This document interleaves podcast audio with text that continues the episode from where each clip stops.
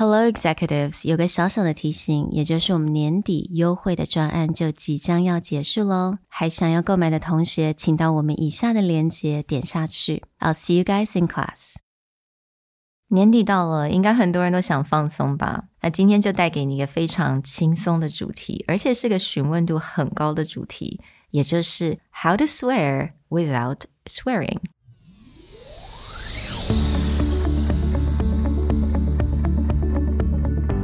Hello，欢迎来到 Executive Plus 主管与沟通力的 Podcast。I'm Sherry, an educator, certified coach, and style enthusiast. 我相信专业有效的沟通是语言跟逻辑的完美结合。 And I'm Nick, a startup consultant, corporate trainer, and late night gaming junkie. I believe great communication requires the right mindset and solid frameworks. 我们希望带给大家职场英语的技能、跨文化沟通技巧与其他能帮助您成为出色领导者的工具。 Join us each week as we share our experience, research, and methodologies to take your communication and language skills from good to great.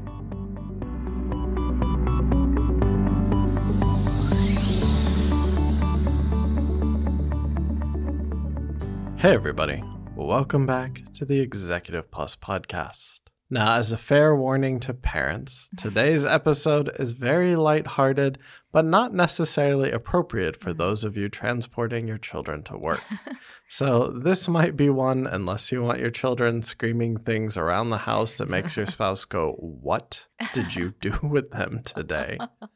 While we will not use any explicit hmm. bad words or dirty words, we will be joking around hmm. how to use this type of terminology in a more lighthearted way. Hmm. So, just as a fair warning, we're going to have a little bit of fun, but if you have kids who pick up words very easily, this Yeah. may not be the episode you want them to hear. 但如果您的孩子已经是十五岁以上的青少年的话，It's fine. I really think it's okay. They're probably using it at school. they anyway. probably use way worse words. Today, we want to talk about alternatives to swear words. Now, this is something that's kind of funny because, of course, we don't always want to use swear words. Again, mm. in the case of having kids around or even your parents around, and you don't really want to just let loose, whether mm. it's anger or within your normal speaking, you tend to throw explicitives in there. So, we just wanted to talk about fun alternatives. Yeah. This is actually something I, growing up, we kind of always learned, but also mm-hmm. this is just things that we have fun with as we get older. Yeah, and because we get asked to do this quite a lot, believe it or not. And one day I'm just like, you know what? I'm just going to Google and I found someone compiled the list of swear words, but not actually using swear words. They're really fun. And I was reading through them and I was like, 很多我从来没有听过，而且很多非常的 ridiculous，真的还蛮好笑的。So I probably need Nick's help to explain the context a little bit. So I will be learning with you guys. Now, let's jump in with my favorite hmm. fake swear word, Okay. which we're going to put these into two different categories. The first category is it sounds very specifically like an actual swear word. Okay. but you're hmm. just twisting it a bit so you're using normal words. The second is some of these things are just because of the way you say it. It hmm. sounds like it should be a swear word, but it's not. OK，所以第一个第一组就是它听起来大家可能都会知道他想要讲的 swear word 是什么，但是第二个第二组的部分呢，它就只是 Is it just for fun, right? It's just for fun, or some of the examples we'll give are not even kind of close to a swear Right, word, right. but it's just the way you say that. Okay. Like you can tell that someone is using it in anger Oh, okay. or Mm. something else, right? So the first one that is my favorite Mm. falls into the first category, which is as soon as you say it, people know what you're Mm. saying. So the alternative I like to use is sunny beach.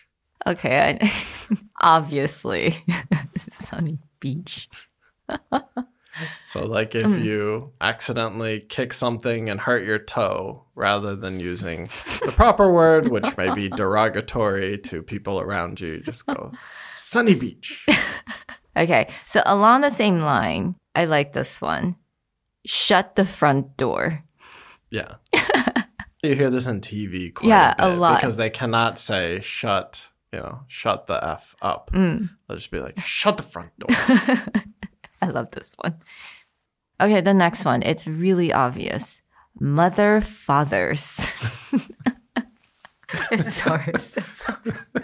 Can't even say with a straight face. Mother fathers.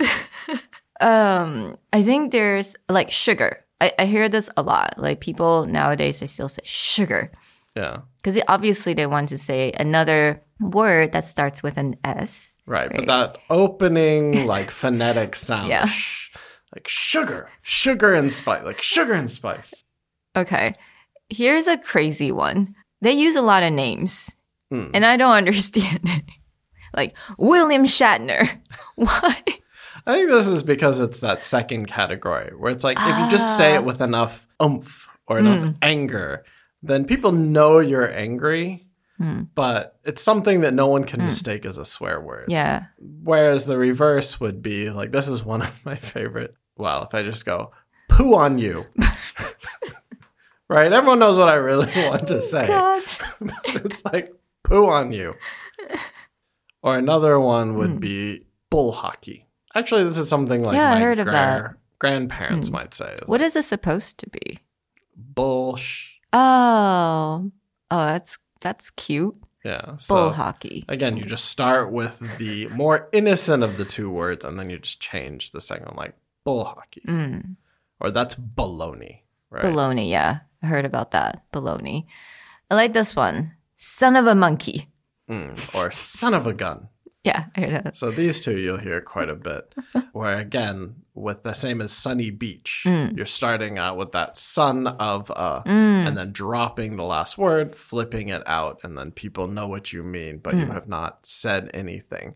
So children have a tendency to use this because then parents are like, where did you learn that? Be like, what did I say? I only said son of a monkey, right? There's nothing I said that's wrong, Yeah. but you know. you Yeah. know. I like this one too. And I actually had to ask Nick what that actually means is cheese and crackers. So this is where, from a Christian standpoint, Oh. we say you're not supposed to use the name of the Lord in Right. vain, which is you're not supposed to use any kind of religious name in a bad way. But then a lot of people, when they're frustrated or they'll be like, Jesus Christ. Mm. Right. So now we're trying to switch it out so that it doesn't sound somebody's like, cheese and crackers. Oh my god, this is so funny. Okay, there is another one. I need you to say it. It has something to do with a vegetable. Now we're back to using a word. In fact, you're actually saying the word, but then you're adding to it where you're Mm. like shiitake mushrooms. like holy shiitake mushrooms. do you actually say that? Some people will say that. Or sometimes vegetables and fruit, like holy guacamole. Oh yeah, that one. Yes, holy guacamole. Yeah. Yeah.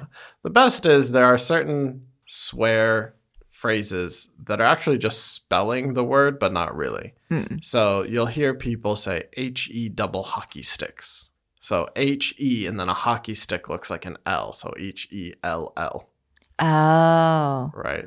Oh my gosh. It's such so much work to swear. you have to spell.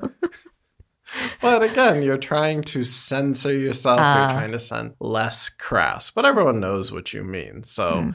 in there's other ones like what the case. Don't know what that means. Okay, what about this one? Barbra Streisand. Why? 为什么关他什么事情？Why? I don't know. Again, names, if you say it, like there's TV show names on this list that mm. I've heard, like Fraggle Rock. Fraggle Rock. It's an 80s children's TV Mm. show with Mm. puppets. It was actually a great TV show. But back to that is you're starting with this strong sound that Mm. everyone thinks they know where it's going, and then you just switch it up. Oh, okay. I see. I, I mean, there's so many lists here. Oh, malarkey. Yeah. Malarkey is kind of an old people phrase. It's an old phrase, so it's- old people would be like, "You're full of malarkey," Yeah. which would be the same as you're full of, you know, some other substance. that starts with an S word. yes, Okay. full of shiitake mushrooms. Oh my God. Okay, let's do one last one. I mean, we can't go on and on forever. Let's do one last one. What's your other favorite ones here? My other favorite ones here are things that you actually get from cartoons. Hmm. So, funny enough, Donald Duck's favorite phrase, suffering succotash, is on here. You gotta say it with the lisp. Yeah, I gotta say it with the lisp. And it's one of those things where sometimes when you really want to swear, but mm. you use these alternatives, it's a way to take you out of an actually angry mood. Yeah, it's Because there's no way that with a straight face you can be like suffering succotash. okay. I do have to ask this question though, because it's the first on the list. It's balderdash. Balderdash. Mm. It sounds so authoritative though when you say it. It's actually kind of an old timey swear word Oh. to be the same as bullshitaki mushrooms. Oh. like that is balderdash. In fact, like it's really not considered that problematic. Mm. There are there's a very very fun board game mm. Called Balderdash, and oh. the intent of the board game is to catch people in a lie, and to ah. win you actually have to lie, mm-hmm. and so someone is supposed to call you out mm-hmm. on your shiitake mushrooms, your bull shiitake mushrooms. So they'll use the term balderdash. Like that's balderdash, you're lying. This is fantastic. I really hope you guys have fun with this. I definitely have a lot of fun. We hope that you enjoyed this very fun end of the year lighthearted hmm. wrap up. Now, if anyone actually wants to understand the flexibility and the fun behind real swear words, there's two things that you can look up hmm. that could be a lot of fun. The first one is one of my favorite comedians growing up, unfortunately, he passed away several years ago, George Carlin. If you mm-hmm. look him up on Google, you'll find him. He did something called The History of the Word F U C K.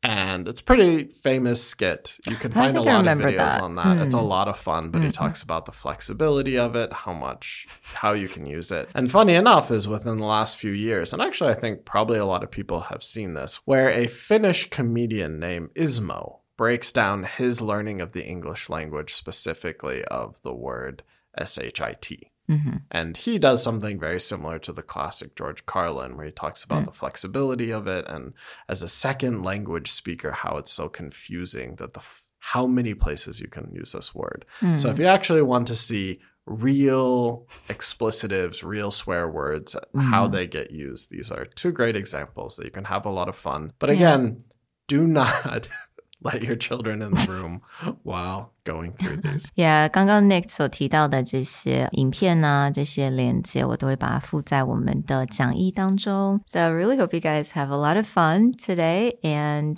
yeah, Happy New Year, guys! Happy New Year. We hope that you go into the new year with a lot of laughs and smiles, and we look forward to seeing you in 2023. We'll talk to you next time. Bye. The Executive Plus podcast is a Presentality Group production, produced and hosted by Sherry Fang and Nick Howard. You can search us on Facebook, 主管英文 Executive Plus. You can also find us on Instagram, Communication R&D, and email us at sherry at epstyleplus.com.